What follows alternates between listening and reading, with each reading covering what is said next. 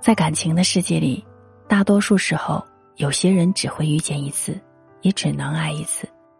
一旦转了身，就再也没有回头的可能。恋爱开始的时候，我们都曾说过不分开，要一直在一起之类的话。奈何未来的事儿会有很多的变数，有些人该离开的总会离开，他不会因为你的拼命追求而对你恢复感情。可是有时可笑的是，明明知道对方对自己已经没有意思了，而我们心里还是放不下，也很难说服自己去释怀。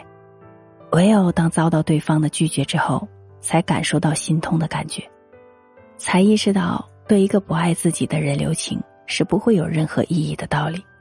感情的事儿就是这样子，我喜欢你，你不一定也要喜欢我。